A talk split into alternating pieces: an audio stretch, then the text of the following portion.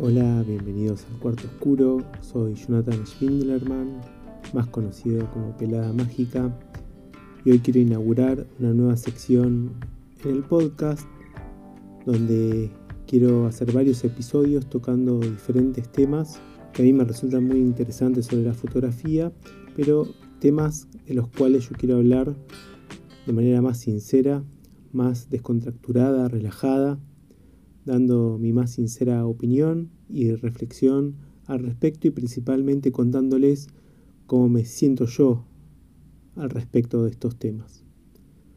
Hoy quiero arrancar con un tema que me interpela muchísimo, que es qué es ser fotógrafo y si yo me considero un fotógrafo. Esto es algo que me carcome la cabeza y les voy a explicar por qué, pero para eso primero quiero contarles si uno busca fotógrafo en Google o en algún diccionario qué, es lo que dice. Y lo que dice es aquella persona que toma fotografías y que especialmente se dedica profesionalmente a eso. Si analizamos esta definición y decimos que un fotógrafo es aquel que toma fotografías, hoy en día podríamos decir que todo el mundo es fotógrafo porque con el acceso a la cámara que nos permite el celular, que además en general son cámaras de muy buena calidad y toman muy buenas fotos, todo el mundo es fotógrafo. Y sabemos que esto no es así, por muchas razones que ya hemos hablado bastante en muchos de los episodios del podcast, y que tienen que ver con el entrenamiento visual, el estudiar, el manejar la cámara en modo manual para un mejor manejo de nuestra herramienta y poder controlarla lo mayor posible según nuestros deseos. Entonces, no todo el mundo es fotógrafo por más que tenga acceso a la cámara fácilmente. Y por otro lado, tenemos esta parte de la definición que habla de aquel que toma fotografías y que especialmente se dedica profesionalmente a eso. Entendiendo dedicarse profesionalmente a cobrar dinero por tomar fotografías, sea ser fotógrafo de eventos, de moda, retratista, Estamos, creo que todos de acuerdo en que si sacas fotografías, si sos profesional, si te dedicas a ganar dinero tomando fotografías en los diferentes rubros, yo creo que estamos todos de acuerdo que esa persona es un fotógrafo. Ahora, ¿qué pasa con la gente como yo? Hace 7, 8 años que estudio fotografía desde que arranqué a estudiar no paré, diferentes talleres grupales, cursos en diferentes escuelas de fotografía, con diferentes profesores de fotografía.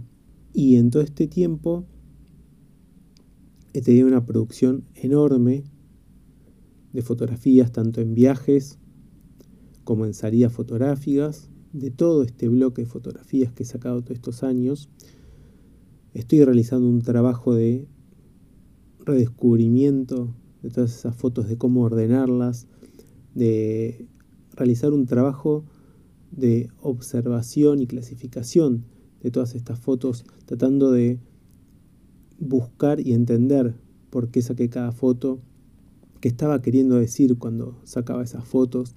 Y estoy realizando un trabajo muy exhaustivo con ellas logrando cosas muy, muy buenas, como por ejemplo, ahora estoy preparando y editando con una diseñadora mi primer libro, Entre sueños y pesadillas, un libro de poco más de 100 páginas, con más o menos 70 fotos que hablan de un tema en particular, que a mí me interpela mucho, que es sueños y pesadillas, con un tono bastante sombrío de las fotos y el hecho de haber encontrado en 6, 7 años de, de fotografía 70, 80 fotos que tengan algo en común, habla de este trabajo de, de tratar de descubrir qué es lo que uno quiere decir, de tratar de descubrir qué tipo de mirada tiene uno con la cámara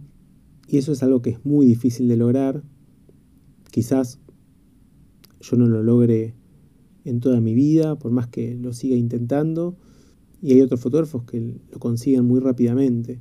como por ejemplo vamos a tener en el podcast una entrevista a Teti Wolflin, que enseguida se dio cuenta de que le encantaba realizar fotografía callejera y se enamoró y, y se dedicó a perfeccionar su mirada. Y uno ve las fotos de, de Teti y se da cuenta que son fotos de Teti. Ese tipo de, de mirada es difícil de lograr. Como digo, algunos no lo logran en toda su carrera fotográfica. Y este es un camino que yo arranqué y que quiero, quiero encontrar. Quiero encontrar esa mirada, mi mirada fotográfica. Cuando hablamos de qué ser fotógrafo, creo que podríamos estar de acuerdo en que no todo el que saca fotografías es fotógrafo, pero no todo el que no trabaja de ser fotógrafo puede ser fotógrafo. Yo me considero fotógrafo. El problema que tengo es que la mayoría de las veces no tengo reconocimiento de, de mis pares.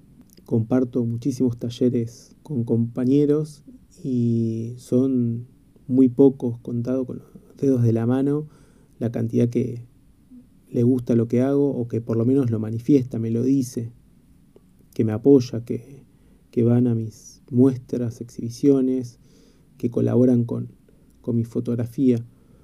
Y eso es algo que a uno le, le pega, le pega porque uno puede entender que los amigos, los conocidos o su familia lo apoyen porque nos quieren, nos quieren ver bien, les gusta que vernos que hacemos lo que nos gusta, entonces nos apoyan. Pero los colegas es importante para nosotros saber si les gusta o no les gusta lo que hacemos porque son los, los profesionales, los, los que se dedican a hacer fotografías y tienen una mirada especial y ese reconocimiento es importante. Eso es algo que yo no tengo, por ahora por lo menos. Esperemos que, que pueda cambiar, pero por ahora no lo tengo y la realidad que también me cuesta muchísimo entrar al mundo de las exhibiciones, de mostrar mi fotografía, de lograr que me difundan. Entonces es un camino muy, muy difícil y todas estas trabas que se van presentando como también lo es presentarse una y otra vez en concursos de fotografía y nunca llegar a ningún lado, suman ese miedo que uno tiene de, no ser realmente lo que uno cree que es, que en este caso es ser fotógrafo, pensar permanentemente que uno no es bueno en lo que hace, que las fotos que uno hace con tanto esfuerzo, todo lo que uno estudia, lee y se forma, no sirve porque cuando uno hace las fotos a la gente no le, no le agrada demasiado o no, o, no tanto como para comprarte una foto, para invitarte a hacer una exhibición. Entonces yo dudo permanentemente de la calidad de mi fotografía. Por otro lado, también hay momentos en los que digo no. Me siento, reflexiono, veo todo lo que logré en, en siete años de carrera, con los cursos, con los talleres, con la formación permanente, los libros de fotógrafos que me he comprado para ver permanentemente fotografía autoral, los videos de YouTube que también veo permanentemente, mis propias iniciativas de hacer un podcast y un canal de YouTube, con todo lo que eso conlleva, parece algo fácil, pero es súper complejo. No solo planificar un programa, planificar episodios, entrevistas, conseguir gente, sino que yo hago toda la producción, grabo todo, edito, tuve que sentarme a aprender a editar audio, video, aprender a grabar. Entonces, analizándolo de esa manera, yo creo que yo soy un fotógrafo porque más allá de que yo no cobre por trabajo, que no consiga que alguien me pague por alguna foto, que me pague por hacerle algunos retratos, que no consiga adentrarme en el mundo de, lo social, que no consiga alumnos para mis clases o mis talleres que doy particular o en grupo. Yo vivo la fotografía, amo la fotografía, amo la tecnología de las cámaras, amo autores de fotografía, amo hablar con fotógrafos, sean amateurs, profesionales, contemporáneos, argentinos, extranjeros, amo escuchar a los fotógrafos, Amo escuchar lo que piensan los demás de la fotografía, de mi fotografía. Cada vez que viajo, sea en un viaje de vacaciones, de placer, o yendo a trabajar, siempre miro todo con mirada de fotógrafo. Veo luz, veo encuadre, veo personajes, veo colores, veo contrastes, veo texturas.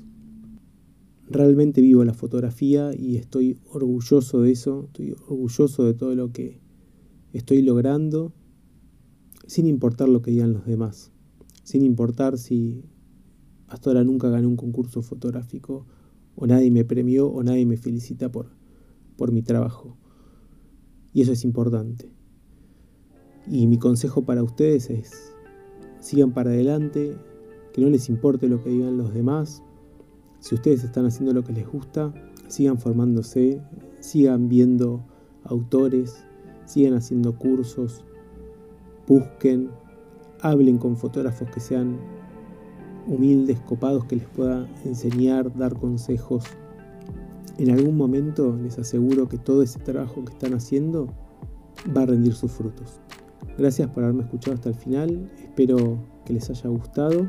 Comenten qué les parece esta nueva iniciativa del podcast, si quieren escuchar más temas reflexivos de fotografía, qué temas quieren escuchar.